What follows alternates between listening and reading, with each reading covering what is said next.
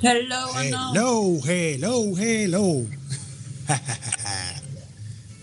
Ahora sí. Ahora sí estamos ready. Pero acá, pero aquí hay cero oyentes. ¿Y qué fue? ¿Y nuestros invitados dónde están? Vamos a cogerlo suave ya que estoy calentando. Hay que darle sazón para que comiencen a interesarse por lo que aquí se va a hablar. Bueno, bueno. Bienvenida entonces. Vamos a darle leña a Osvaldo primero que no ha llegado.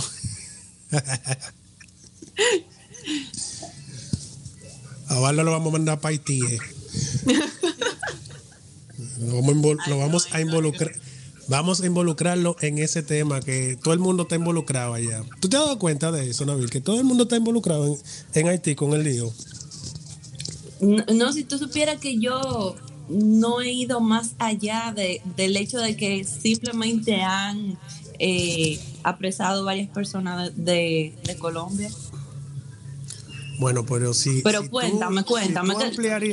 no, no, no, no. Yo estoy, yo estoy desde la mañana, estoy chequeando que han salido notas de prensa parecidas a las que han salido toda la semana, que está fulanito, que está fulanito, que está fulanito, que está fulanito. Sí, porque anteriormente estaba eh, un doctor involucrado. No recuerdo bien el nombre. Estaba un doctor involucrado como, como el autor intelectual. Pero, pero, no hace mucho, en una, una página de Instagram que se llama Somos Pueblo, ¿tú sabes? Sí, sí. Ellos publicaron que hay un, un otra persona implicada. O sea, el primer ministro también dice que está implicado en el lío. El tipo se llama que Claude Joseph, primer ministro de Haití. Ah, mira aquí, tengo la nota que dice aquí. Pero de Haití. Sí, oye la nota. El primer ministro de Haití, Claude Joseph, había formado parte del grupo que planeó el asesinato del presidente del país de acuerdo con medios de comunicación colombianos, Caracol. Dice aquí que se suma a la lista de los vinculados del magnicidio junto a Cristian Emanuel Sanón, que es el doctor que te estaba mencionando ahorita, John Joel Joseph. John Joel Joseph me parece que es eh, eh, el, jefe de, seguridad, no recuerdo bien. Marquí Quesa, eh, James Solayes, no sé cómo se pronuncia esa vaina. Entonces dice aquí, Asimismo, de acuerdo con Caracol, la muerte de Mois había sido planeada desde noviembre del 2020. Oye, con una reunión inicial siendo sostenida en Miami. Además de estos ciudadanos haitianos, el referido, el referido medio también vincula en el caso a los colombianos Arcángel eh, Pretel, Jonathan Rivera, Germán Rivera. Eh, menciona ahí un par de gente más. Pero ¿cuál es? Menciona los motivos ahí. No, vamos a ver, ¿no? Yo creo que en la nota no, menciona nada de eso. Todavía, por eso que te, que te digo, que todavía están ellos involucrando gente y vamos a mandar a Osvaldo para allá. Entonces dice aquí, mientras los medios colombianos, mientras el medio colombiano Semana asegura que uno de los ex militares colombianos cuya identidad se mantiene en reserva por seguridad y para no entorpecer las investigaciones, confesó ante las autoridades haitianas que supuestamente 7 de los 21 colombianos tenían conocimiento de que iban a... ¡Oh! Ah, mira, mira, mira, eso es otra cosa. Antes, antes de eso, estaba yo leyendo por ahí que del lío para matar, la, la, ¿cómo que se dice? La conspiración para matar a, a Jovenel era solamente un grupito que tenía eso planificado el otro grupo estaba como fachada y pensaba que ellos iban, no, y ellos pensaban que ellos iban a trabajar como seguridad. O sea, como ellos pensaban que ellos iban a proteger eh, eh, eh, la situación que hay ahora mismo, que están muchas pandillas secuestrando, violando y haciendo de todo allá en, Haití. Ellos pensaron que iban a contratarse para eso. O sea, que de 28 personas, habían 21 que no sabían nada. Qué desgracia, man. Pero así es la, corrupción, lamentablemente, ensucian, ensucian a todo el que puedan Con ¿Cuál tal de corrupción? cometer su... ¿Cuál corrupción? Ay, mi madre. Tanto, Danilo. ¿Cuál corrupción? Esto está feo, esto está feo, mi hermano. No, pero eh, eh, yo quiero saber por qué, o sea, cuál fue el motivo que los llevó a ellos a determinar que simplemente quitándole la vida a él de manera tan pública les iba a llevar a, su, a lo que ellos querían, porque eso fue ridículo lo que, lo que ellos hicieron. No, a ellos no les salió bien. Porque si ellos hubieran matado, o, si la, la mujer del presidente se hubiera muerto, la cosa hubiera sido diferente. Pero es que hay videos. Es que los videos que hay son, son, son como en cualquier parte. Son oscuros, son oscuros, no se ve nada, no se sabe nada. Se ve dos, dos gente recogiendo vaina y hablando idioma. Pero eso puede serlo cualquiera. Entonces la, la situación ahora con... Ay Dios, pobre Haití, Dios mío. Mi pregunta es, mi pregunta es, a ver, a ver si, si, si, si concuerda con lo que tú quieres preguntar. Mi pregunta es, ¿cómo carajo, cómo carajo ellos van a resolver eso cuando el 99% de los funcionarios de Haití también son corruptos? ¿Cómo ellos van a buscar una justicia cuando son ellos mismos que provocaron eso? Gracias. Gracias por esa pregunta. No Oye. es ilógico, no. Yo la verdad le tengo pena hasta, hasta ellos mismos. O sea, eh, ellos ocasionaron eso, pero ¿qué le da certeza a ellos mismos que están en esa situación? Pobre pueblo haitiano, de verdad, porque qué carajo. Eh, impotencia, de verdad. Pensar en el Esta simple mañana. hecho de que. ¿eh? No, no, termina, que te voy a preguntar algo. No, pensar en el simple hecho de que el pueblo haitiano eh, de por sí no estaba, no, no estaba bien con todo su sistema estable y ahora se encuentra a, mitad de este escándalo en medio de una pandemia y una crisis económica. No, y que eh, eh, eh, a mí lo que me está gustando es la- el involucre que hay de este lado con esa situación. No sé si fue como a las 9 de la mañana que tú subiste algo al Ah, grupo, al grupo del- de, de- de este proyecto, en el cual tú tenías ahí algo que decir sobre el planteamiento que estaba haciendo la joven, que no sé ni cómo se llama, yo sé que ella... Yo, mira que yo estaba buscando quién era, porque ella que representó el país. Me parece que ella es una de las reinas del Caribe, o sea, las mujeres esas que juegan vóley. No, eh, eh, ella, ella dice como que ella fue a una universidad, se graduó 4.0. Eh, ella lo que menciona en ese video es que eh, ella tiene como fundamento en base a la educación que ha tenido como para decir que es eh, que como que el, el país de, de nosotros se le ha discriminado bueno, discriminado, que, que nosotros hemos discriminado a Haití y hemos sido xenofóbicos con relación a la situación haitiana, pero que en esto sí yo estoy de acuerdo con ella, en el hecho de que ella dice de que nuestro país no está capacitado para recibir más personas. De hecho, ningún país en este mundo tiene la responsabilidad de hacerse cargo de otros y mucho menos No, la jamás. en la que estamos en la que estamos nosotros República Dominicana que ni siquiera hacemos la cosa bien para, para la mitad de nuestra población. Cómo nos vamos a echar encima otra nación eso es un detalle. Pero con lo que yo no estoy de acuerdo con ella es que ella habla del pueblo haitiano como un problema olvidándose del pueblo haitiano de que el pueblo haitiano son seres humanos entonces, pues, ella propone dispersar la población haitiana para que quienes rayos tengan el- las intenciones de, de explotar el petróleo de ese país puedan hacer lo que ellos quieran. Que hay, que hay mucho. Sí, entonces eh, lo que se está proponiendo es extinguir una nación y yo no estoy de acuerdo con eso. En lo absoluto. No, nadie está de acuerdo con eso. Nadie. Entonces, eh, tratan de tapar y decir que el, que el dominicano no ha sido racista con los haitianos, sí le, se le ha dado mucho apoyo, pero definitivamente no solamente los haitianos han recibido maltrato por ser inmigrantes en este país. Es una realidad mundial que tú siendo inmigrante no eres tratado con dignidad, independientemente de donde tú seas. Óyeme, y, y, y no es todo el mundo, ni en todo, ni en todo el mundo, que la gente sufre de, maltratar al, al, al inmigrante. Al inmigrante.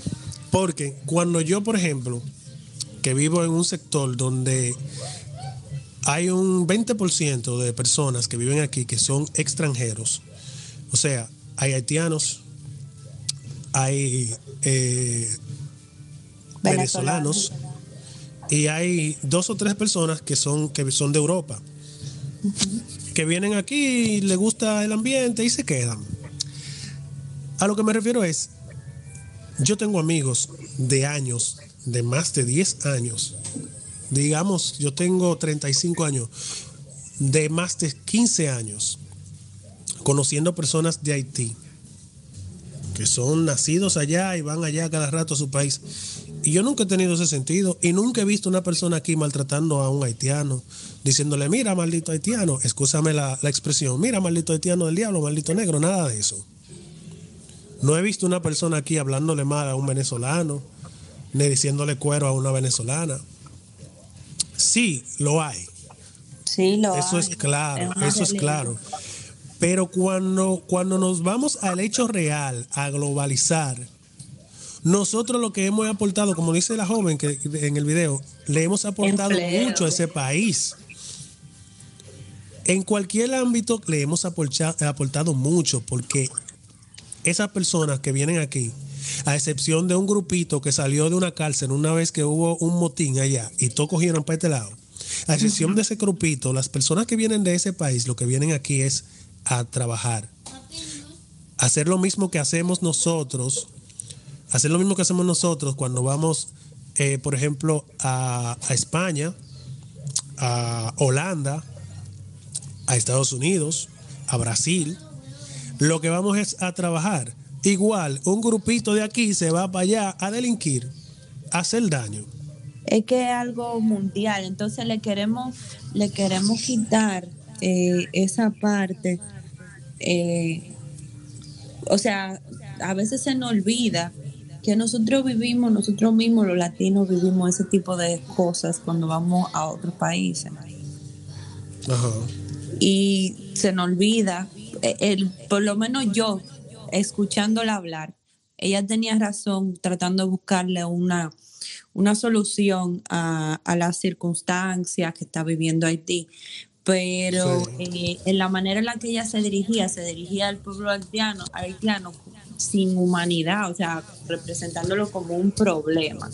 Como, eh, señores, ¿qué vamos a hacer con esto? Con este grupo de vacas. No con, con estas personas, no. ¿Cómo vamos a ayudar a estas personas? No. ¿Qué vamos a hacer con esto? Eso, eso fue lo que yo escuché cuando le escuché hablar.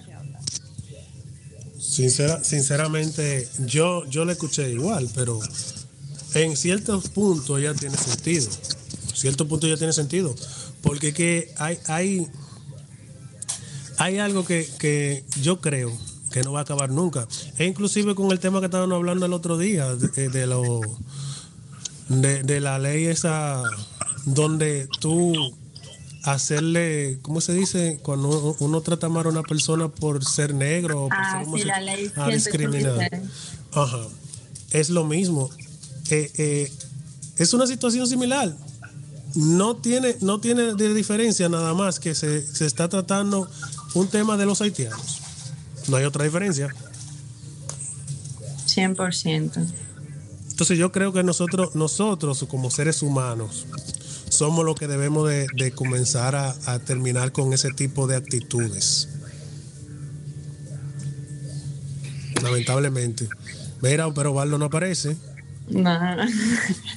y esto te era de él. no, no, que lo retome ahorita. Y Cuba, y Cuba. Que, les, que te iba a contar, yo no sé si tú te fijaste, la joven. Ah, la, la, cubana. Sí. Oye. Habla, háblame de eso. No, pero eso está insoluto, o sea, dime. Yo quiero saber qué pasó también. Ella parece que estaba dando una entrevista con relación, ella ha sido la única influencer eh, que se ha lanzado eh, desde Cuba hablar sobre las circunstancias que está sucediendo, sobre lo que está sucediendo en Cuba. Y en medio del en vivo, de la entrevista en vivo, la, la policía se la llevó de su casa. Eh, Yo no tengo mucha información sobre eso, pero pero si tú la tienes, dale para allá porque yo quiero informarme bien. Yo estoy aquí leyendo a ver eh, sobre el tema. Con relación a lo de Cuba, mira que a muchas lo de ella, A lo de ella, no, a, lo, de, ella, primero, sí. Después caemos en el tema general. Eh, de lo que te quería hablar, y disculpa que te interrumpa el tema de la joven, porque yo realmente eh, todavía eso no se ha concluido, no han terminado de hablar al respecto pero de lo que te quería hablar con lo mismo relacionado a Cuba, es que yo estaba escuchando una entrevista de un señor cubano que ha hablado con relación a que la situación en Cuba no es causa del gobierno ni del comunismo.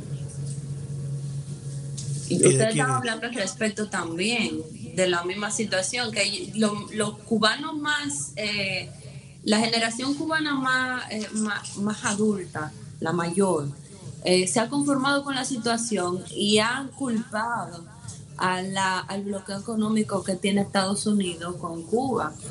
Mm. Incluso ese señor en esa entrevista estaba mencionando eh, que a él, por ser cubano, no le permiten enviar dinero a Cuba desde los bancos dominicanos. ¿Que no? No. Ah, pero eso yo no lo sabía. Yo pensaba que aquí había libertades con Cuba, porque aquí hay un convenio de salud con Cuba. Sí, pero él, yo te la voy a buscar, la, la, te la voy a enviar. Ese señor mencionó eso. Y al final de la entrevista le preguntaron, pero ¿y entonces qué es lo que usted ve mal? y él dice que nada está mal en Cuba. Y le dicen, pero usted acaba de decir que usted tiene impedimento para, para proveer a sus seres queridos en Cuba. Ah, no, que eso es culpa de la, de la del bloqueo de la veda, de, la veda, sí. Entonces, eh, ahí no estoy entendiendo de verdad. Como si tú estás viendo que las circunstancias en tu país están como están, tu, tu culpa algo fuera de, si nadie más tiene ese inconveniente. Yo aquí pensando así rápido,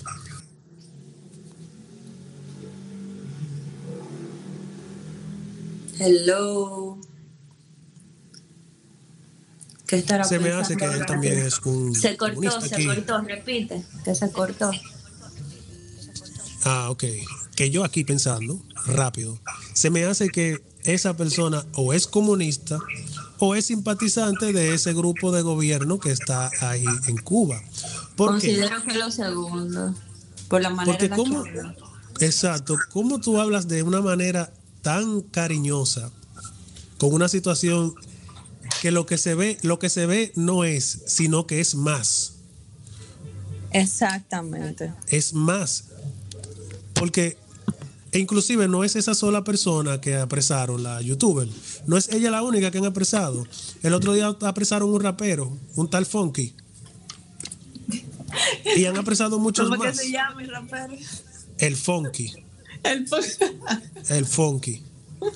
Eso es, eso es funky. Yo no lo conocí, yo no lo conocí hasta que lo metieron preso, pero pero la realidad ya, ya ese famoso, ya ese ahorita tiene millones de views. pero al final, al final es que una persona en su sano juicio en su sano juicio, nunca va a estar a favor de algo que está mal. Exactamente, a menos que de alguna manera le favorezca. Exacto. Él, él, dice que no, que no le pagan, que no le dejan enviar dinero. pero que no hay, pro- que, pero que todo está bien. Ok. Eh, Él dice que, que si algo está mal es por culpa del impedimento. Déjame buscarla a ver si la encuentro para que tú veas. Es que es increíble. La, eh, eh, yo, la discrepancia en ese punto, yo, yo hasta la vi patológica, te lo juro. Ese es un psicópata como Jan Alain. A ese hay que revisarle si tiene caja fuerte, a ver si tiene dos o tres guineos de plata, dos guineos plásticos, a ver si tiene, porque hay problema ahí, sinceramente. Ay, Dios. No, en serio, man, en serio. Es como una gente dice que no hay problema, que todo está bien. O sea, que si yo voy en un vehículo a 100 millas por hora y, y me parto los pies, todo está bien. No, o sea, ajá, No ha pasado nada, todo bien. no hay problema. No está, no está bien, todo está bien. Eso fue culpa de los frenos. El final. Ahora, yo he conocido muchos cubanos raquíticos. Para mí que eso es un problema eh, eh, genético. Déjame ver si encuentro el chin en el que hablan, o sea, entrevistan al caballero. No, pero ese señor, de verdad, yo hasta me sorprendí. Porque es preocupante, tú sabes, que es una probabilidad que una gran parte de la población esté acostumbrada a ese sistema y, y encuentren que el mundo exterior y todo es el problema. En caso de encontrar problemas. Mira, en lo que tú buscas el señor, hace un tiempecito yo vi una entrevista que le hicieron a un joven que canta canta música urbana. Él es cubano. Le dicen Obi, Obi le dicen. Él le estaba diciendo que para él salir, que su mamá es profesora. Y su mamá lo que gana son como 200 dólares al mes. Wow. pero no solamente de, la- de lo, de lo que da de clase, sino que ella tiene otro tipo de, de actividad para poder Para conseguir dinero. Sí. Y que con eso tenían que sobrevivir. Y él se puso a hacer de todo, de todo, de todo, de todo, de todo para poder salir de Cuba, para él poder darle, darle algo a su madre y a su familia, porque él entendía que, que, que la situación que tienen ellos allá no es la que deberían. Al final estaba contando que cuando él regresó a Cuba, iba a hacer un video musical. Y haciendo el video musical, lo metieron preso. Pero Porque por- vieron, porque le vieron a, a él como una ostentosidad que allá no está y que permitida en cierto modo. Pero por Dios. Entonces yo, yo me pregunto, ni siquiera porque sea tuyo tu dinero, tampoco tú puedes hacer nada con eso. No, mira, fíjate que eh, allá la situación es tan tal que yo he escuchado que los vehículos, los, si tú tienes un vehículo, tiene que estar acorde a los, a- o sea, no puede ser a tu gusto, ni a lo que tú consideres, ni a lo que tú puedes pagar, no, tiene que regirse por las eh, normativas del gobierno. Y si tú quieres taxiar, tú tienes que venderle tu vehículo al gobierno y rentarle, o, o algo así como rentarle, eh, rentarle tu propio vehículo al gobierno para poder taxiar. ¿Y cómo esa vaina? Un disparate. Y me disculpan los cubanos, pero... Ay, Dios, no, no, no. No, me retracto. No, es que no, Oye, no, pero no lo concibo, viejo, de verdad. Pero ahí como- tú ahí tienes- como que no tienes concuerda, ¿no? Tú tienes que... Venderlo y volverlo a Tú rentar. No tienes que estar pagando, sí, tú tienes que pagar para poder taxear. Y, tienes, Y seguro para tiene poder que pagar tienes comisión de lo que genera. ¿Eh? Y seguro tiene que pagar comisión de lo que genera también. Exactamente, tú tienes que hacer- pagar renta por el vehículo. Un vehículo tuyo. Pero yo no, mira, el sistema, el sistema de, de, de aporte general, o sea, de que la sociedad se aporte entre sí, funciona. Porque en, en Canadá, en Canadá, las personas le, eh, le tienen que pagar casi el 50% de lo que ganan a- al, al gobierno. A modo de impuesto. Y eso se va a salud, se va a educación, se va a, a obras sociales, se va a, a, a obras de estructuras. Cuando tú te enfermas, no, yo, nunca he, yo nunca he vivido en, Cana- en Canadá, pero conozco personas que viven ahí. Y cuando tú te enfermas, tú no tienes que pagar nada en el hospital, ¿verdad? Te atienden muy bien. Cuando tú estudias, hasta que entras a la universidad, no tienes que pagar nada. En la universidad sí te lleva San Quintín. Pero en Cuba tienen el mismo modelo, a cierto modo, pero tienen como, como un control más estricto. Como tú dices, si yo tengo un vehículo y yo quiero ponerme a generar dinero con ese vehículo, tengo que, venderlo. Pero que no podemos llamar, bueno, yo sé muy poco de- del sistema canadiense, pero hasta donde he escuchado no, es, no podemos ni compararlo, porque no, No, porque no son, no son comunistas, obviamente. Pero que es un sistema similar en el que tú tienes que, que si tú tienes más, debes aportar de que más. Si tienes menos, aportas menos, pero siempre tienes que aportar de igual de manera. manera equilibrada, sí. Entonces ese es supuestamente el sistema del comunismo, en el que todos cooperamos y todos crecemos, pero ahí no crece ni una mata de guandul. Ahí la, ahí la ironía del, del sistema. Mira, ya encontré la, la, la llamada, ¿la quieres escuchar? Dale para allá. un poquitito acerca de la situación que se está viviendo en Cuba. Buenos días, Nelson. Eh, buenos días, buenos días. Bienvenido. Por aquí Nelson Valdés. Mm, No sé si me escuchan, por favor. Sí, perfectamente, perfectamente. Y tú lo escuchas perfectamente. Sí, lo escuchamos, Nelson.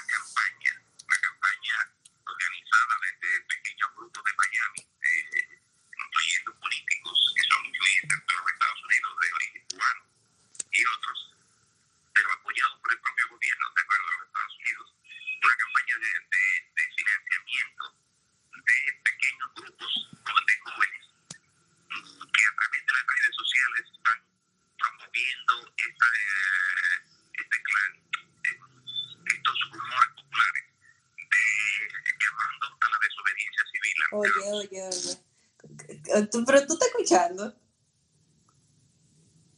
Oscar. Sí, yo estoy escuchando, yo estoy escuchando. O sea, los jóvenes están llamando a la desobediencia civil. Pero, pero, ¿qué tiene que ver? ¿Qué tiene que ver la situación interna con la situación externa? Porque él está hablando ahí de una situación externa, de que él no puede enviar, de que no puede recibir.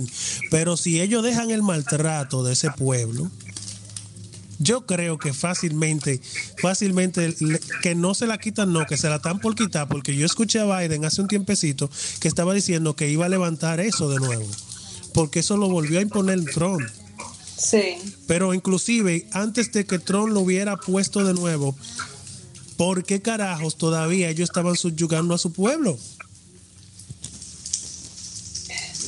Es que lo que me, lo que me da puro viejo es que él está hablando, él está culpando al exterior de la, de la multitud de personas y protestas que se están dando en su país. Es como que él, yo no, bueno, tal vez yo estoy mal, pero yo lo estoy viendo a él como un poquito de- desconectado de, de la verdadera razón de las protestas.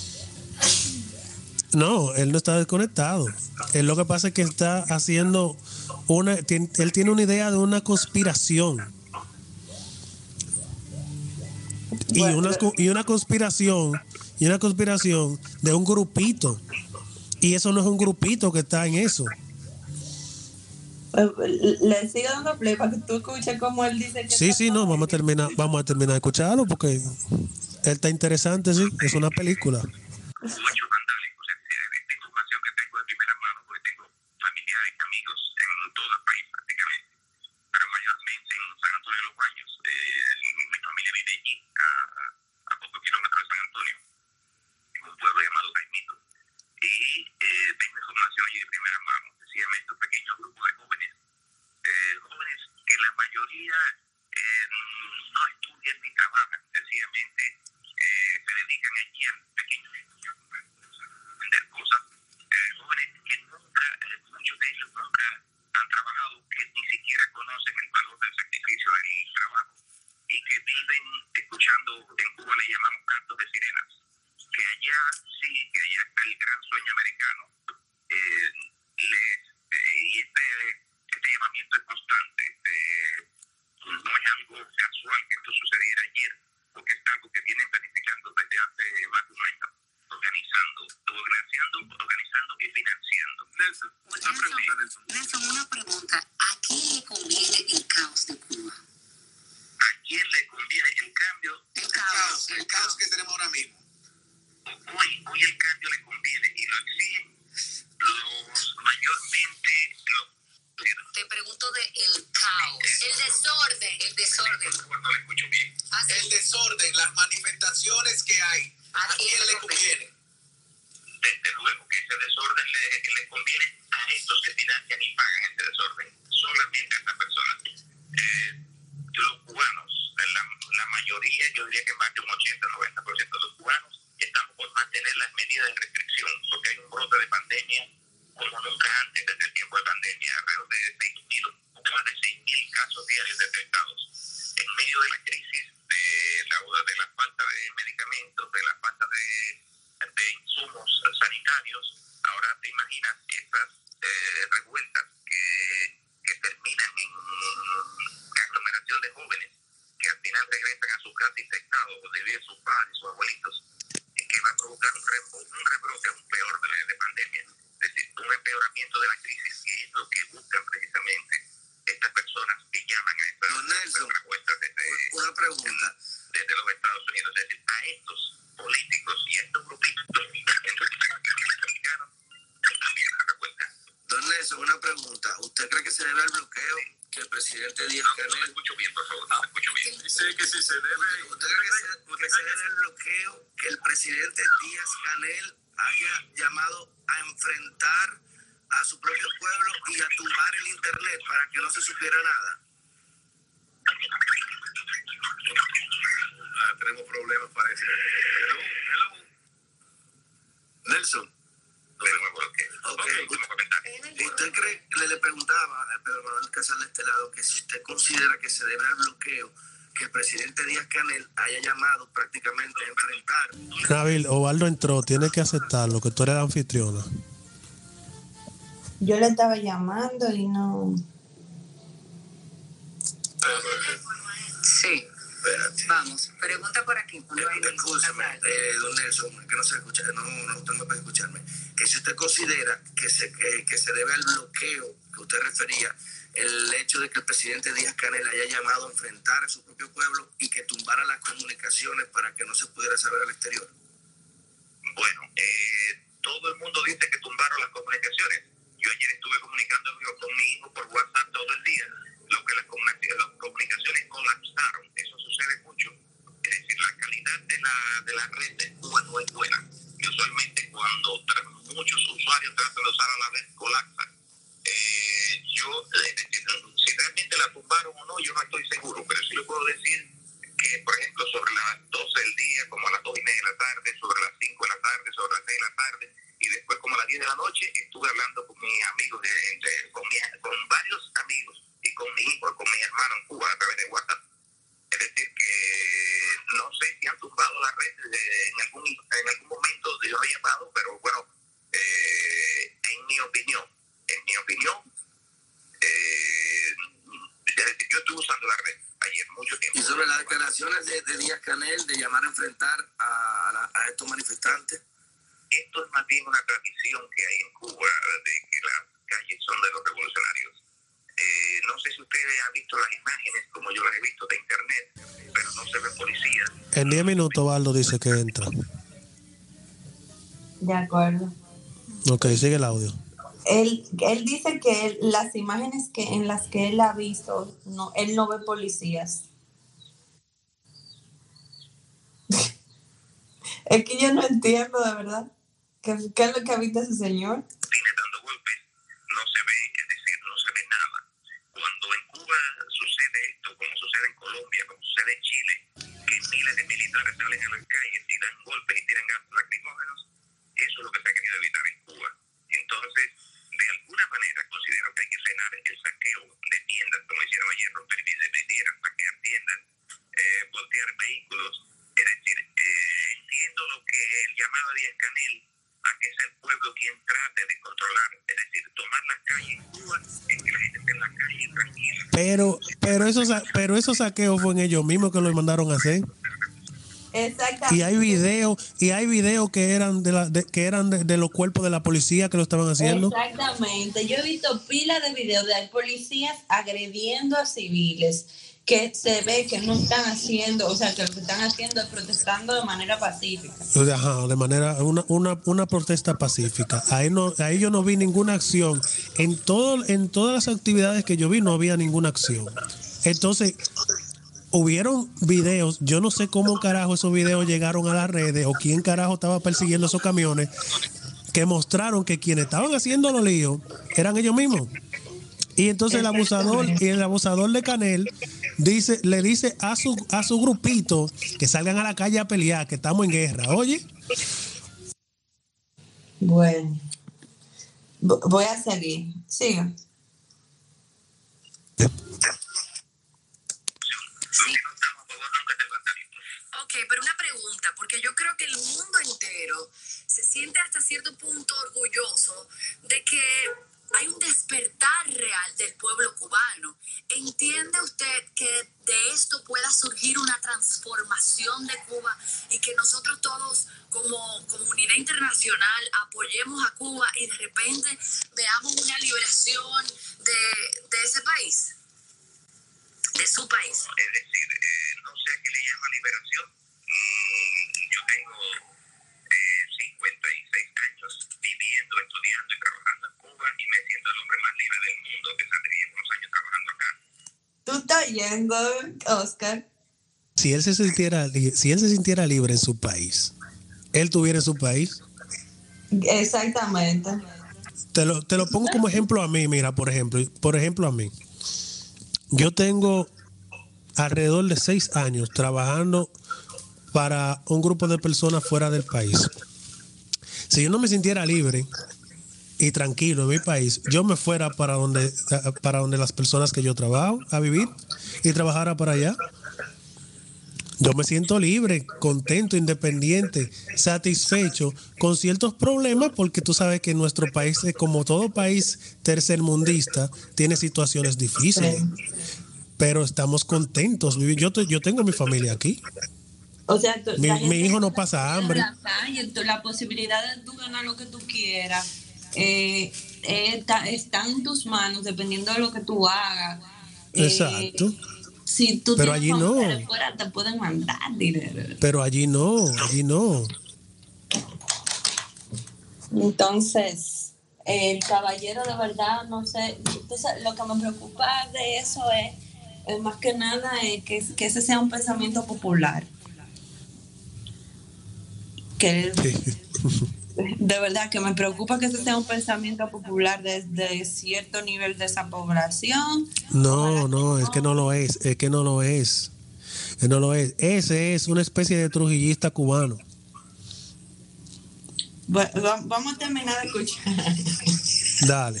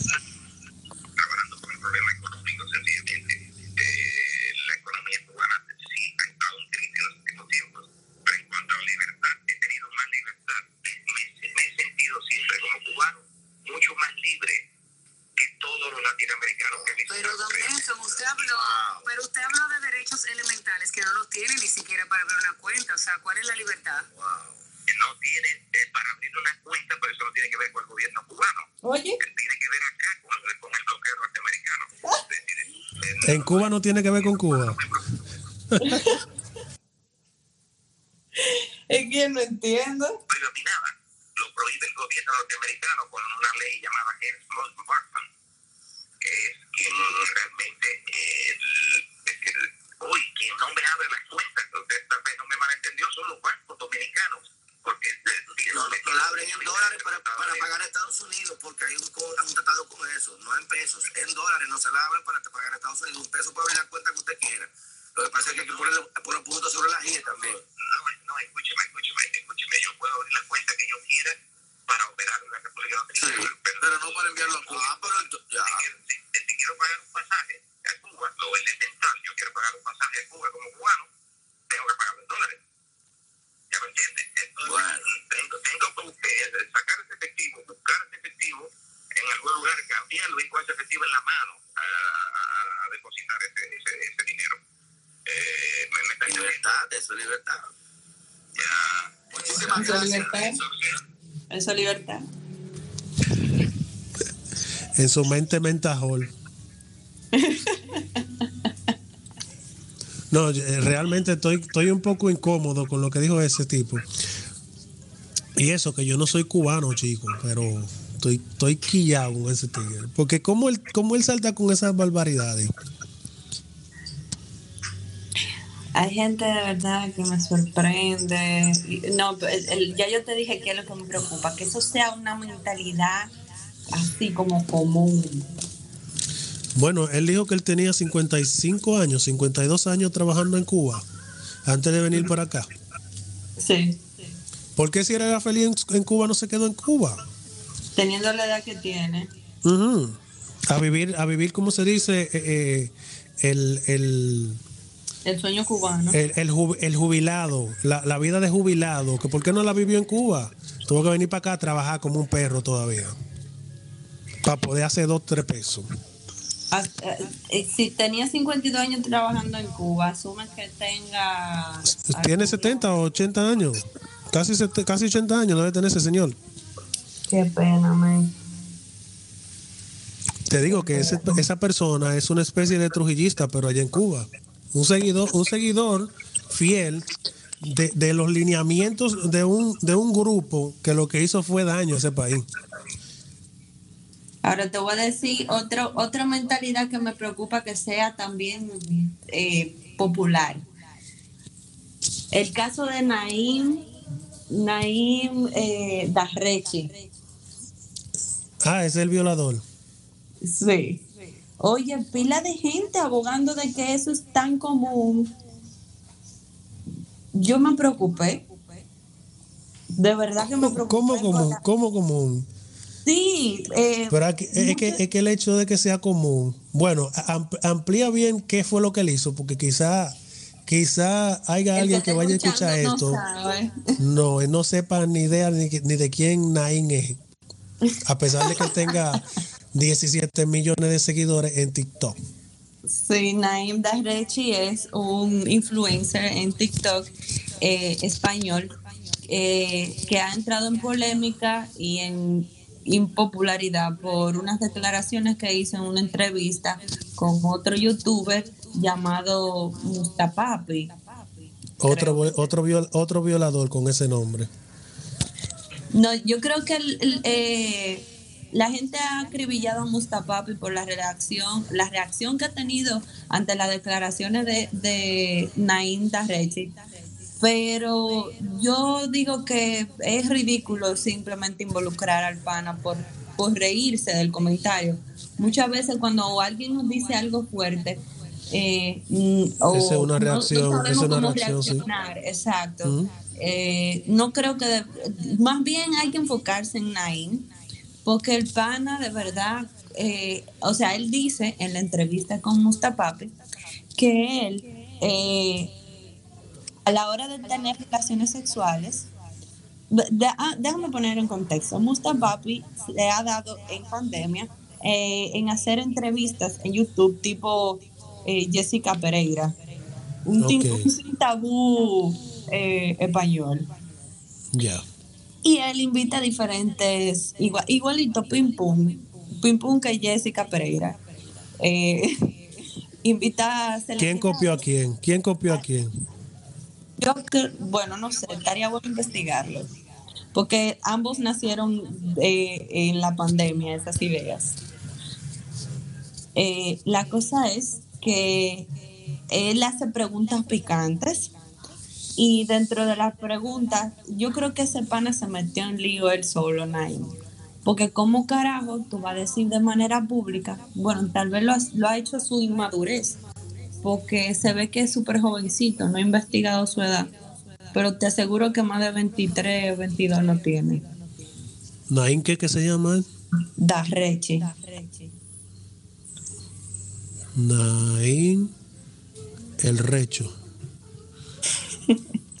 La cosa es que él ha dicho que él no le gusta tener relaciones con condón y que él lo que hace es decirle a las jóvenes que él es estéril para poder, 19, 19 años. Todavía en su país él es menor de edad. Creo. ya tú sabes. O Y no, fue en España son 16, antes- mayoría de edad. En España la mayoría de edad los 16. Me parece. Bueno, la cosa es que él anteriormente se había visto envuelto en una demanda por su exnovia por agresión y ahora ha saltado con esto. Eh, lo más preocupante de todo es que él O sea que él es otra especie. es- ese- ven acá, pero en este mundo estamos como llenándonos de psicópatas. ¿Qué fue lo que trajo el COVID? Ah, bueno, 18, ya él es mayor. Ahora entre, se- creo que se me cayó la señal a mí. Que, se- que él es otra especie. Otra especie de, de, de psicópata, que, que estamos llenos de psicópatas ahora mismo. Eh, El COVID ha traído como una especie de, de psicópatas a la sociedad. Sí, porque No, había, yo- un reguero de, había un reguero de psicópatas y de homosexuales que ahora es que se están destapando. Yo no entiendo por qué, pero... Bueno, dice aquí que, ya hay mayoría de edad a los 19 en España. Ya él es mayor. Ok. Y él coge cárcel. Y él coge cárcel.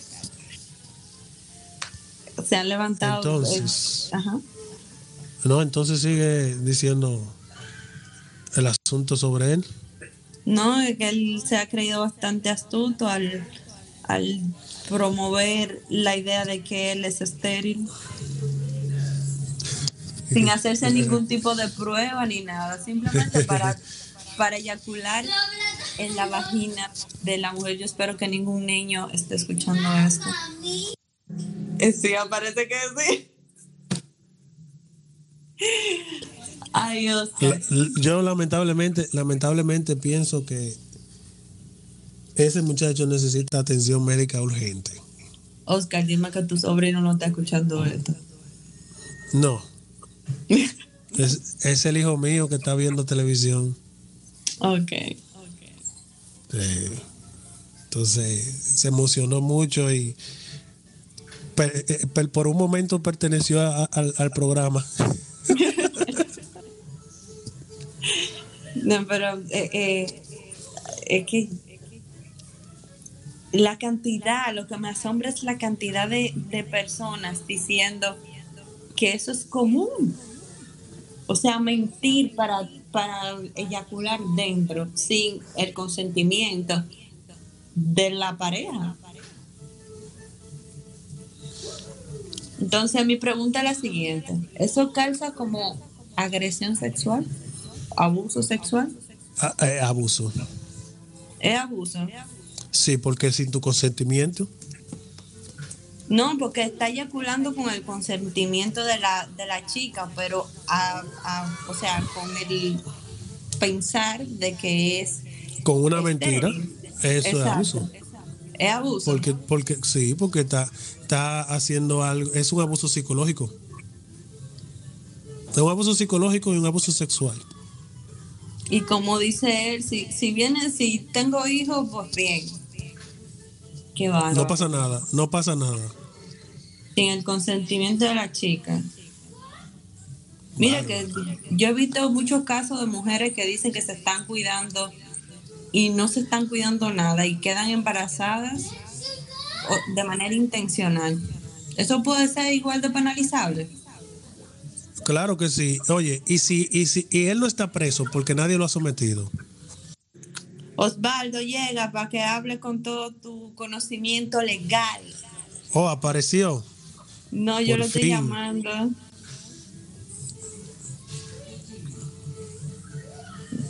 Él dijo que eran 10 minutos, pero, pero, pero él mandó una foto ahí que está en un aguacero.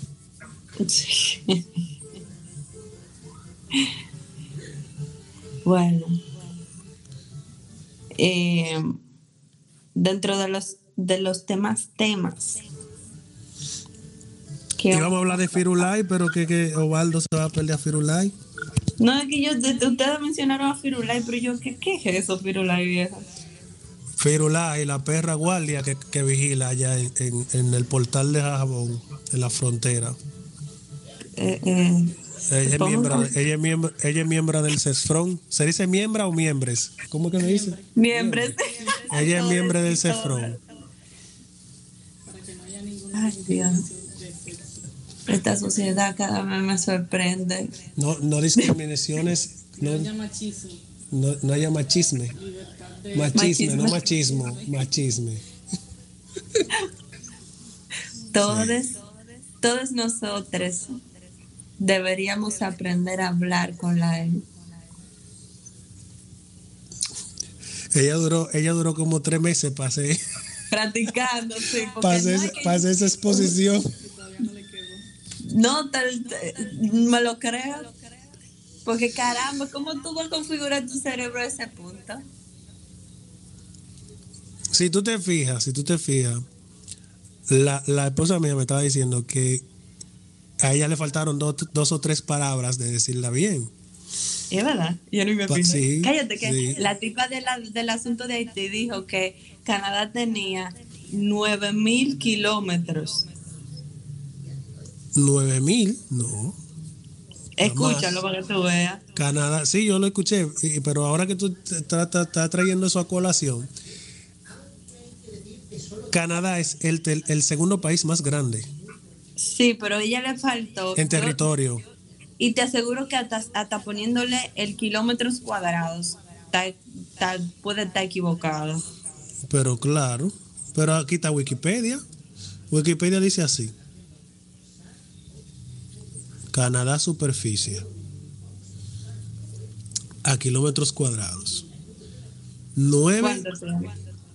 9.985 millones de kilómetros cuadrados. Eso fue que ella quiso, que, quiso decir 9 Ella mil es millones. Ella, Nueve ella vio mil 9 y dijo, ella, nueve- ella vio 9 y dijo ahí 9. Sí, 9 mil millones. Ah, y si tienes, con el millones sí tiene sentido. Mm, 9 mil millones. Nueve- no, espérate. 9. Esto está confuso aquí, porque aquí yo veo que dice 9.998. Ah, no, sí, no, ella está en lo correcto. Ella está en lo correcto, dice 9.984, 9 millones 984 mil 670 kilómetros cuadrados. Ay, 10 millones ya. Ujú. Le faltan. Le, fa- le falta un pedacito. Deberían de agregar República Dominicana ahí a- a- al territorio Llegó, canadiense. llegó, llegó. Llegó con el tatuaje de amable. Aló, aló. Caballero. Dígame, ¿cómo están ustedes? Estamos bien. Entonces, no yo me porque Oscar dijo que te iba a tirar para Haití. A involucrarte. Necesitamos tu punto de vista con relación a Firulai. A Firulai. Mira, a mí con lo de Firulai lo que me da mucha risa y me da pena, realmente. Me da pena por cómo ve como la prensa tradicional está cayendo en lo banal por necesidad de buscar like también. Pero explícame eso, porque eh, eh, eh, ni el que está escuchando ni yo sabemos qué es lo que pasa con Firulai. Firulais fue un simple perro que estaba ahí en la frontera, el perro de confianza, el que le tiran todos los Un huesos de la Un comida. realengo. Un realengo cualquiera. Y la prensa Mira, A los únicos que le llega la comida con tiempo ahí es a los que, a los que están de puesto de guardia. ¿Tú crees? Esa gente come a las 2 de la tarde. Pero le llega a tiempo. Si a las 2 o a las 3, ahora tiene que llegar. Esa llega a A esa, a esa hora llega Firulai. Entonces, ¿qué pasa? Firulai, que está cansado de que le den patada y le tiren chicle, estos tigres le tiran hueso. Entonces, Firulai, claro que va a cuidar la frontera igual que ellos. Más, esa gente se van de ahí, Firulai llora. Entonces, No, cuando, vale, a donde mira, tú que sabes, tú vas, tú sabes, tú sabes que Firulai. Ah, pues ahí hay un motivo, oye, ahí hay un, un motivo de magnicidio. No, no. Lo que pasa es que Firulai, Firulai es, es, es como una especie de... Eso se lo inventó alguien para hacer como una especie de, cap- de, de escape a la situación que hay ahí en la, en la frontera. No, mira, a Firulai el- como, el- algo, como algo típico ahí, algo típico. Firulai es el perro callejero que le tiene confianza a su guardia porque le tiran hueso. Entonces, ese es el punto que yo te digo, que me da pena, porque como la prensa tradicional, estamos hablando de Diario Libre, que lo puso hace publicaciones de banalidades. Listín, Listín también. Ah, bueno, como la prensa tradicional hace publicaciones de cosas tan banales y tan simples para ganar like y caer en el coro de los cuando la prensa tradicional debe tener un criterio mayor. porque La prensa tradicional, si hay un chisme, no puede salir a hablar de un chisme. La prensa tradicional debe confirmar la información y hablar de cosas que tengan. Pero que eso ni un chisme, Eric. Eh, Eso, eso es lo que te digo. Entonces, tú vas a un periódico por eso. Eso no es nada. A mí eso no Oye, eso, entre, eso es entretenimiento. Eso es, pero un entretenimiento vacío, que es lo que estamos yendo ahora mismo. Para mí que Firulai tiene que ver con el magnicidio, como dice Nabil. Yo lo que te digo es que cuando porque todos esos guardias que están ahí. Si se arma un titingo ahí, cuando viene a ver Firulai se queda defendiendo su hueso y esos guardias sabrá Dios dónde llegarán. Dile que lo suba. Entonces, Osvaldo, Ajá. explícame la situación de Cuba, porque es que los bancos dominicanos tienen bloqueado la transferencia bancaria de aquí para Cuba. Claro, por el embargo y el, el bloqueo comercial que tiene Estados Unidos. Pero Pero de que Estados que. Unidos, la, eh, la economía mundial se, se hace en dólares, el comercio mundial. Si tú no cumples con las reglas, poderoso tú no puedes comercializar. Los bancos dominicanos no comercializan con Cuba y muchas empresas lo comercializan, pero hay un absurdo. Porque el bloqueo no deja que pase nada, pero hay hoteles Pero, eh, Osvaldo, mi pregunta es, con respecto a eso que tú acabas de decir, ¿tiene que ver eso con, con la situación interna de Cuba?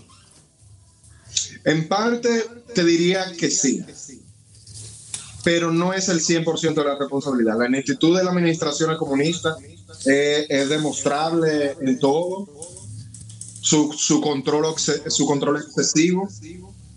No sé si han leído la prensa internacional que hoy se abrió las restricciones a las importaciones de alimentos, a los viajeros, de alimentos, medicina y utensilios de primera necesidad. Sí, porque eso hace, hace, hace más de cuatro o cinco semanas que Biden estaba anunciando eso. No, no, no, pero eso no es de Biden, eso es de la administración interna cubana. Lo- la administración interna cubana no afecta la medicina, ni el producto de primera necesidad, ni alimentos a cualquier viajero que entrara al territorio. Ah, ok, ok. Para que Entonces eso agravó la situación. Entonces, mira, sí, yo lo que digo que también es como que no lo encuentro, no encuentro que si hay un coro de la maldad, Venezuela, Cuba, Corea del Norte, Irán y unos cuantos ahí guillados, comercialicen ustedes y demuestren que ustedes pueden tirar para adelante. Claro. Porque los hoteles, es- los hoteles españoles Todos tienen, todos pueden producir lo que el otro necesita entre esos países porque están ubicados en lugares estratégicos de sus continentes respectivos. y cada uno, cada uno representa una necesidad del otro. y el otro puede- Señor, soy yo la única que está escuchando un eco. No, el eco está Eh, ahí. sí, yo me estoy escuchando dos veces. Yo hablo y, y me escucho. en la... Entro, eh, salgo y entro de nuevo. ¿Por qué ujú, No claro. sé, ¿no? Voy a salir y entro de nuevo.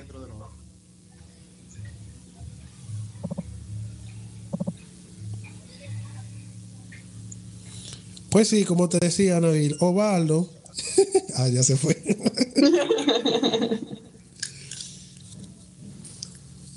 Tú me ibas no, pero eso, eh, no, no, era eso mismo. Era para joderlo. sí. deja que entre, deja que entre. Realmente, realmente, es así. Yo, yo, oye, me hubiera gustado que Ovaldo hubiera escuchado ese tipo para que se ríe, para que se ríe un rato. No lo vamos a escuchar de nuevo porque era extensa el audio. No, sí, Entonces. Ovaldo, tú sabes, tú sabes que Ovaldo, ay, escúchame, ya llegó. Sí, sí, gracias. Se sigue escuchándole. Sí, se sigue escuchando. Eco, eco. Bueno, en fin, sigamos con el eco.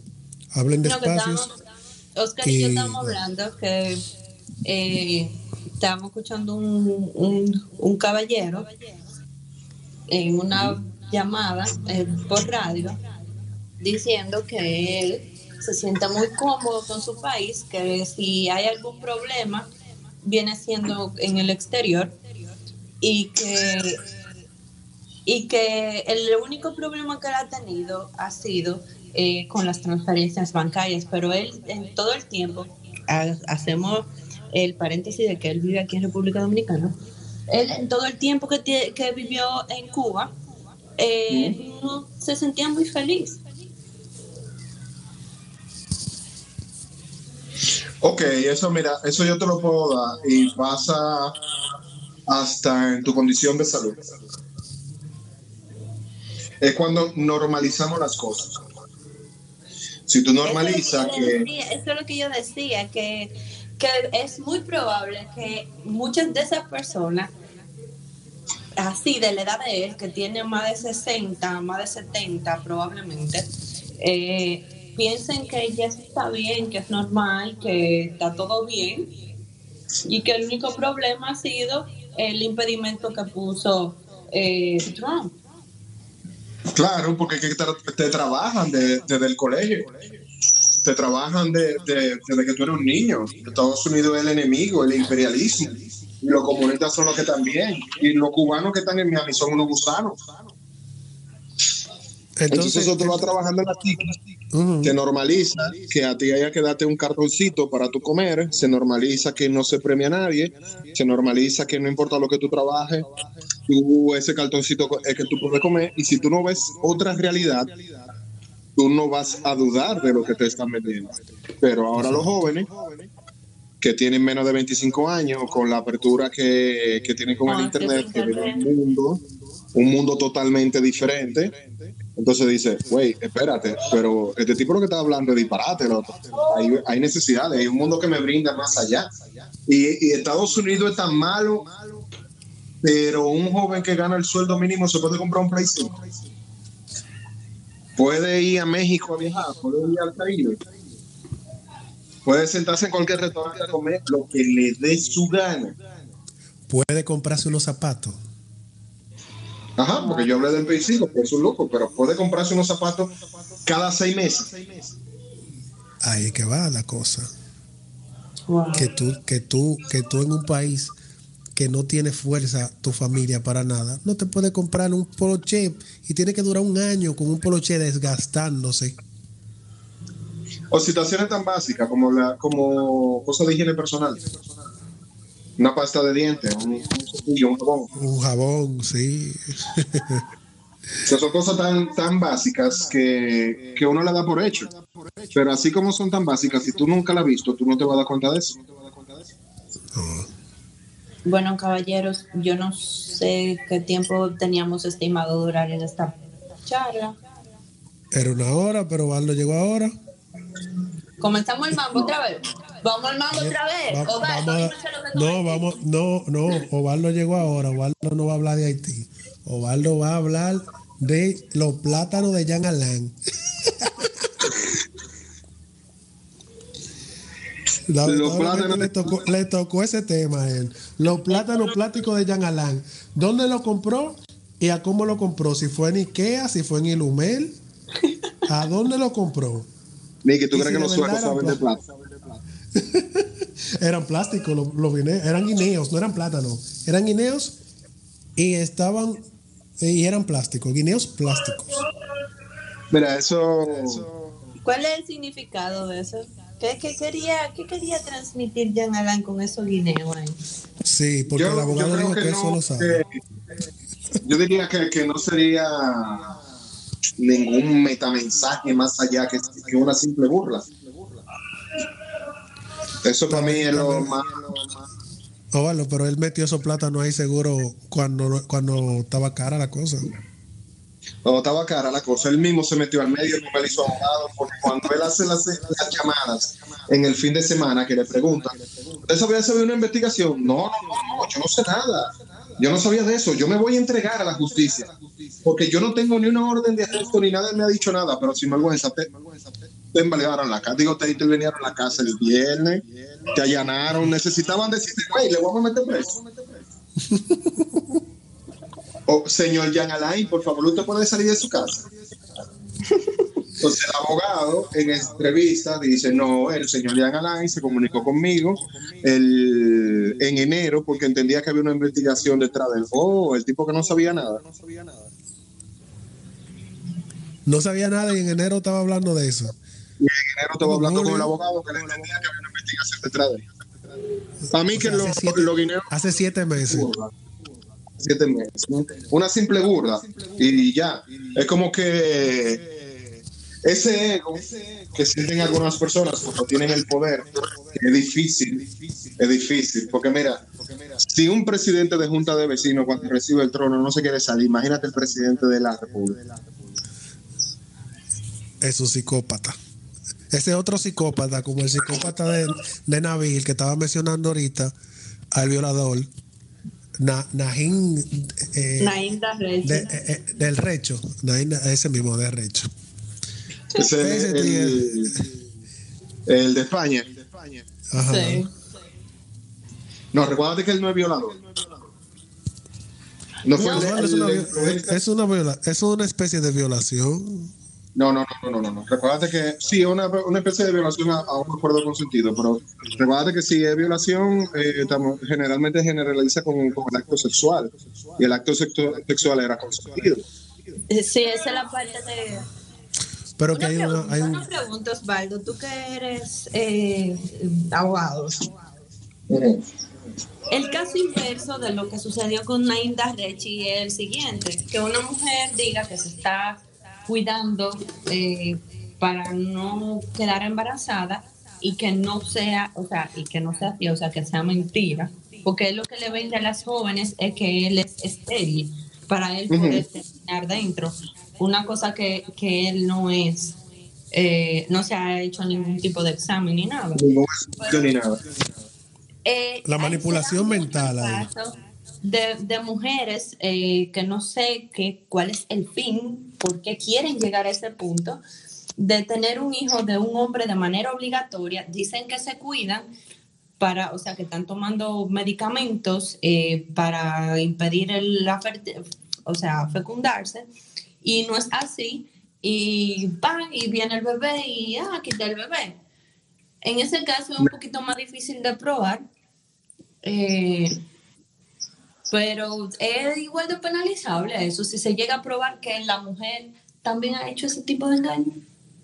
Mira, es que todo depende de la legislación y, y la especificación de la legislación. Creo que en Inglaterra o Canadá hay sanciones para eso, específicamente. En el caso de la mujer es muy difícil, porque recuerda que, la mujer diga, yo estoy tomando anticonceptivo, eh, los anticonceptivos no son 100% seguros. Y se ha dado el caso de mujeres que toman su anticonceptivo y han salido embarazadas. Se ha dado el caso de mujeres que toman anticonceptivo y han tomado la pastilla del día después en el tiempo reglamentario y han salido embarazadas. Sí. Entonces la mujer se puede escudar fácil diciendo, bueno, yo tomaba anticonceptivo y puede tener muestra y hasta puede salir en la sangre Sí. y, y puede salir embarazada. Entonces ahí es muy difícil, también depende de la legislación, pero en el caso de él, eh, me, mo- me molestó mucho su hipocresía, su, su- su- no, no su, hipo- su hipocresía, sino su sinvergüenza, en buen dominicano. Sí. Es un sinvergüenza. Tu así como que- arrogancia. y, y también vender ese acto como, como un logro públicamente. No, y si viene el bebé mejor, si tú quieres tener un bebé, loco, búscate a alguien que quiera tener un bebé. Pero ahora que tú Sí, estás pero, teniendo relación- pero Nabil dijo que hay gente celebrando eso. Sí, sí, porque donde quiera hay estúpido. Ese Donde quiera hay, hay patanes. Es preocupante la situación. Lo que pasa es que ahora por los medios lo hacemos público. La ignorancia tiene la libertad de opinar en cualquier lugar. Y las cosas se quedan grabadas, porque eso puede ser una conversación de bar cualquiera. Ay, Eso hubiera sido una conversación. eliminó- Él lo eliminó eso. Él lo eliminó, pero cualquiera lo tiene por ahí. Sí, no, sí, ya no, no dio tiempo, o sea, él no lo, no lo eliminó lo suficientemente rápido porque la parte importante ya quedó dispersa en, la, en internet. No, es que inmediatamente tú subes algo hasta que se hace viral, hasta que el otro reclama. Oh, Eduardo, ¿dónde está? Ah, ok. Hasta que se hace viral, hasta que la gente reclama o objeta sobre el hecho, es que tú vienes a querer eliminar eso. Ya eso está ahí. Inclusive a donde lo subió, en YouTube, a donde lo subió, si la policía quiere ese archivo, YouTube se lo va a entregar, Sí. porque eso está ahí. Sí, porque él lo puede eliminar de su canal, quitarlo de visto, lo puede eliminar en su base de datos, pero los servidores de YouTube se quedan con eso. Con todo. Bueno, Señores, voy a tener, voy a tener que buscar un cuarto en específico para hacer las transmisiones. Tú estás igual que yo. Y el platanero me tiene al volado. ese, ese es Alessi, Alessi. Sí. Alexis, te hicimos famoso. Eh, nos queda un tema por tratar, Osvaldo. Mira, pero el, si, tú el- quieres, si tú quieres el regresar para atrás, para Cuba. de, de España, yo creo que debe ser tratado más fuerte. Porque mira lo que pasa. Mi generación, yo le digo que es hija del condón. Que fuimos los que nacimos a principios de los 80. Cuando digo que hijo del condón es porque la generación previa, que se hace adolescente en los 80, el SIDA en los 80 era desconocido. Osvaldo, Era una todos enfermedad nacimos- rara. Todos, Osvaldo, todos nacimos en los 80. ¿Oíste? Ok, pero Eh, Na- nave- ¿Tú no naciste en los 80, David? No, yo tengo 26 añitos. Ah, ok, ok. Escúchame. Ok, sigamos. ¿Qué pasa? La generación previa que se hace adolescente en, la- en los 80 y principios de los 90, el condón existía, pero era para ciertas enfermedades que podían tener cura y un embarazo no deseado. Pero el SIDA se vuelve tan mortal y un miedo tan grande que no se sabía tratar ni nada. Entonces las políticas públicas orientaban mucho. A, a que los jóvenes utilizaran el condón. Sí, la- inventaron, la, inventaron, la, inventaron la cultura de entregar condones en la escuela. No, y no tanto eso, no, no tanto eso, era que las películas, los anuncios, todo, y a principio de este siglo, las infecciones de, de SIDA bajaron a un punto que no eran alarmantes. ¿Qué pasa con esto? Las políticas públicas son orientadas a las necesidades. Entonces, como ya bajó el SIDA, vamos a orientar la política pública a otro punto. Esta generación que nació del 95, principio del siglo, que ahora está teniendo sexo, no le tienen miedo al SIDA. Eso es cierto. No, le tienen miedo a nada. E-, no, no, no, no, no, no, no, no. Es, que la, es, es que el cuco era el SIDA, Nicky. No era una gonorrea, no era una sífilis, no es nada. Era el SIDA, porque las otras, tú puedes vivir con ellas. Pero el SIDA Pero son te mataba. peores. Pero son peores. Al, sí, pero la- la- al final, que lo que no querían. Entonces, ¿qué pasa? Ese fue el cuco. Y esta generación no le tiene miedo a eso. Y el SIDA te pudiera, ya se puede vivir con él, con retroviral y puede llegar hasta tú no ser una persona contagiosa. Pero ¿qué hablamos de un embarazo no deseado? Un, un- un embarazo lo que está buscando es fatal. Pero ya en ciudades como, como New York está alarmante porque el contagio de personas menores de 30 años ha subido. Entonces la política pública debe ser orientada de nuevo porque todavía no hemos rebasado la, la. Ay, señores, yo quiero plantear un tema que no se, no se contempló dentro de los temas, pero eso está ahora picante. Eh, Dale. El aumento del 10 minutos. salario. El aumento del salario. Yo lo, yo lo quería poner, pero yo dije, ya tenemos tema, vamos a dejarlo ahí, pero eso del aumento del salario, yo no me sentí tan bien. No, ni yo tampoco, porque es que el hecho de que la canasta básica todavía están los precios tan altos, el dólar tan alto, eso va a aumentar el desempleo, porque es que realmente los dueños de negocio no pueden sustentar eso, si como va la cosa. Lo van a hacer. No. Simplemente van a inflar todo. No, mira, Vamos a yo, volver a lo mismo. Yo no, yo no creo en la teoría en la que suben los salarios eh, van a quebrar las empresas. Porque si tú te fijas, nos dijeron que todo subió un 30%. Entonces, si todo subió un 30%, las personas aumentaron sus gastos. Parte del, del gasto de los, eh, eh, de los empresarios, el salario, el salario no había subido. Entonces, ellos como materia prima que estaban invirtiendo, estaban ganando lo mismo, los empleados le estaban haciendo. No sé si creo mi punto. otro punto de vista. Sí, sí, no, yo, yo, yo entiendo clarísimo, Barlo. Tú sabes que yo he sido empleado por mucho tiempo, eh, asalariado. Hace, hace un tiempo que no, pero yo entiendo muy claro el sistema. Te voy a decir algo. Si yo compro hoy el pan a 3 pesos y me aumentan el sueldo de 10 mil pesos a 12 mil, el pan lo voy a comer a 5. Pero luego el pan lo van a poner de nuevo a otro precio. ¿Por qué? Porque volvieron y me aumentaron y ahora gano 15. Pero Y no, después no ahora me gano 21. No, no, lo que te quiero decir con eso. lo. No, lo que te quiero, lo que te quiero decir con eso es que, exacto, como dice Nabil, seguimos estando en lo mismo, porque el, el- el poder adquisitivo no va a cambiar. Aunque yo tenga más dinero, voy a tener que gastar el mismo dinero que estaba gastando anteriormente, simplemente que ahora cambió el número. Ahora la cifra es un poquito más, pero estoy gastan- gastando la- los mismos tres pesos que estaba gastando hace 20 años atrás. Sí, aunque sí, hoy sí, se conviertan en 20 mil. Yo estoy de acuerdo contigo, pero esa era la misma tesis que utilizaba Leonel para no aumentar los sueldos, porque él decía, no, no hay que pagarle más a la persona. Lo que hay es que darle poder de compra. Y con Exacto, ese dinero ellos puedan comprar más. Pero déjame decirte lo que pasó con este aumento de sueldo, que poca gente se ha dado cuenta. Las empresas se tienen un rango en la República Dominicana. Tenemos cuatro partidas. Tenemos microempresa, pequeña, mediana y grande. Sí. ¿Qué pasó con, principalmente entre la grande y la? Las revalorizaron de nuevo. y ahora una empresa mediana entra en el que antes era la medida que tenía la grande. Era de 50 empleados, 52 empleados, creo que hasta 150. La mediana. Eh, a- antes la grande tenía 52 empleados hasta 150 y un movimiento de 8 millones de pesos. Ahora la mediana, si se fijan donde tuvo el mayor incremento de- de- del salario, pasa a ser lo que antes era la grande, que de 50 empleados hasta 150 y tiene que mover eh, 52 millones a 202 millones. Esa es la mediana. Ujú. Señores, si se Todas son medianas entonces.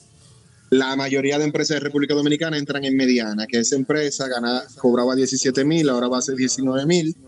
Entonces, ¿qué pasa? Hay gente que no va a ver un incremento de sueldo porque su empresa se movió. Claro. O el incremento va a ser de mil pesos. No, o incluso hay muchas personas que ganan hasta más en esas empresas. No, no, no, porque recuérdate que el salario mínimo, el que gana más de ahí no, no, no va a sufrir Sí, pero aumento. lo que te digo es que esas empresas que son supuestamente medianas no le dan casi nunca ese salario a nadie. A, a- a la que le hace el, caf- el café a las oficinas. No, no te creas, no te creas. Muchas empresas que sí lo hacen, pero hay o- otro punto. Que el, el que yo quiero decir. La sociedad tiene tres. Grande, mediano y chiquito. Si aceptamos uno más para abajo, que es donde está la micro, ¿por qué no podemos aceptar uno más para arriba? Que pone mega empresa. Es una, es una pregunta que se va a quedar ahí en, en espacio suspensivo. ¿Qué te parece eso, Nare? Está fuerte la pregunta. Porque eso es, si, si aceptamos que ahora hay mega ricos y aceptamos que hay empresas tan pequeñas que son micro, entonces nosotros tenemos mega empresas que pudieran encontrar. Ujú. Corporaciones. Aquí hay empresas que tienen más de, más de 3.000 empleados. claro. Son tres o cuatro, pero están ahí. Pero están ahí. Y siempre han estado Hay ahí. en una sola sucursal en un día, más de 100 millones. Bueno, yo de verdad no estoy para nada contenta. Eh, mucha gente la vi contenta, pero como que chipié un chin con, Yo al principio, al principio cuando lo vi, yo me sentí bien. No había visto lo de la revalorización, que las personas deben ganar más, porque siempre nos han vendido el cuento de que el empresario más nada. Tal vez por, tal vez por mi visión de que he sido asalariado y ahora estoy del lado del empresario, lo veo diferente. Pero yo veo que el empresario es rico y el pobre sigue siendo más pobre porque la brecha se ha agrandado. La misma, eh, mismo Banco Central nos dice que la canasta básica está en los 37 mil y pico de pesos este año. Estamos hablando que el sueldo mínimo del, del grupo más alto es 21 mil pesos. Y eso que no le estamos poniendo los descuentos y, seguro. Entonces, solo ciudadanos no consumen Si nos estamos, si habla- estamos quejando, si nos estamos quejando del el sueldo mínimo mayor, el que se le dio a las empresas más grandes, y el de la micro de 11 mil. dime, eso, eso te iba a decir, dime eso, há- háblame, háblame, haz algún juicio con respecto a ese tipo de personas que yo, yo te voy a ser sincero, Valdo, y tú lo sabes, yo solo con 10 mil pesos no sobrevivo. Mm, mm. No, No. La Nadie. renta, bueno, yo no sé ustedes, pero la renta, una renta decente en Santiago es mínimo y con suerte 14 mil y 13 mil pesos. Allá, Aquí allá tú consigues, aquí, aquí. aquí pero como quien dice más o menos la periferia. Si tú estás en el centro, ya tú sabes lo que tú tienes que hacer. Hasta en dólares te lo quieren cobrar. Sí, sí, sí, que el- Diario Libre, nos dijo hace dos o tres meses que la clase media necesitaba en la de 124 mil a 160 mil pesos. por mil. Entonces, vamos a sacar un porcentaje. ¿Qué tan lejos está la clase baja de la clase media? ¿Tú sabes dónde está e- el cinturón de Orión?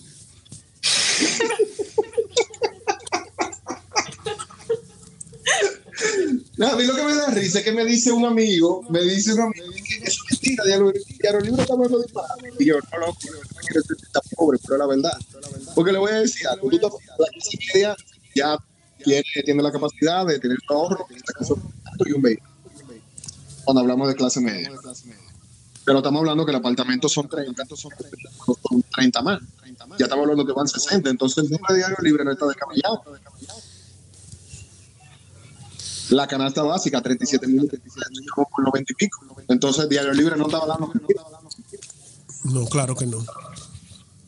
Yo lo que le dije al amigo mío es, loco, asuma, usted es de la clase baja y es pobre. Es de rico. Claro.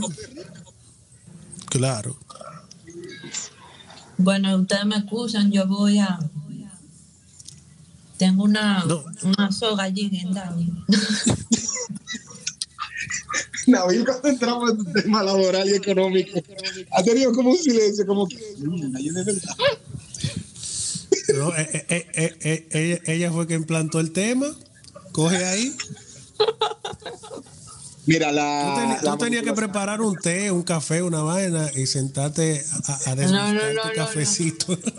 La, la, la manipulación. no, mirando la pared así como hipnotizada, como qué rayo estoy yo haciendo con mi vida entonces ahora. Oye, hermano, si, si, si uno no tuviera la forma de generar dos o tres pesos, la cosa estuviera complicada. No, es que está complicada para mucha gente. Hay Sí, pero- pero no hay forma, no hay-. No, Mira, oye, es que empleado y desempleado es casi lo mismo ahora mismo. No, no, no, no lo vea tan así. No, no, no lo. Hay gente que puede generar, que, que, que se la se la busca en buen dominicano. Pero hay personas que, emple, que nada más saben tener un empleo. Ujú.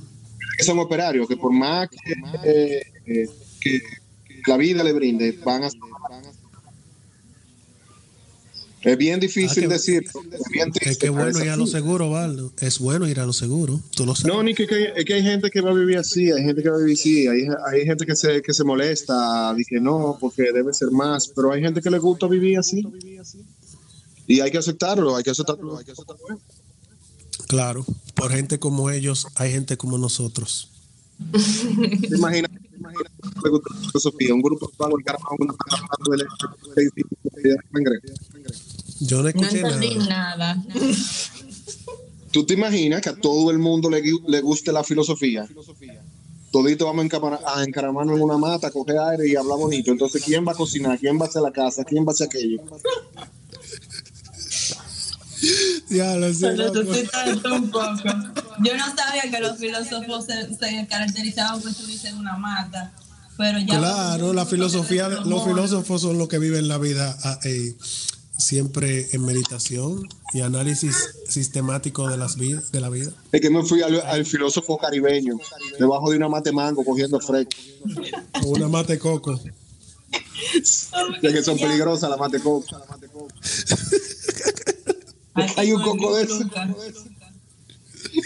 Loco, ¿tú te imaginas de que, que a, a, a Newton le hubiera caído un coco en vez de una manzana? Adiós la ley de la gravedad. No, no, quizá le hubiera servido y hubiera descubrido la partícula, la partícula de Dios hace tiempo. No hubiera Claro que no hubiera necesitado quedado el bien. CERN. No hubiera necesitado el CERN. Señor, retiro. Eh, sí, vamos, a- vamos a terminar este programa porque ya por lo menos tenemos un, una audiencia ahí, una persona en audiencia, no quiso opinar. Si Yo hubiera estaba opinado, A tiempo. palo. y no me salió. Oye, ¿cuánto quiere apuntar que ese era Osvaldo? No, ese no es él. Sí, yo, yo entré un, un Sí. Es verdad, no. Sí. No, pero yo voy a subir esto a otras redes. A quien le interese, puede seguirnos, síganos, apoyen Me- esta vaina. Señoras y Algún día, le señores, pondremos, mo- algún día le ponemos nombre. Eso es eh, como de, como de, de esa pieza famosa que se guarda y después de 20 años, sí, lo que está allí, que que tengo la primera grabación, yo soy más porque no soy ustedes, porque lo escuché la primera vez. No entendí nada. Tuve No, me eh, escuché ese pan. Ahora escúchate el eco. Bueno, pues señores, gracias. Eh, ha sido un placer. Creo que hay química que lo mejor puede salir bien. Sí. Esperemos que Algún día- para la próxima Alexis quiera vender sus plátanos. Eco lo deje hablar bien. Y, y que, y que llegues temprano. Sí, sí, sí, sí. Nos vemos el jueves. Nos vemos. Adiós. David se puede despedir. Y nos vemos en un próximo programa de Sin Nombre. Bye.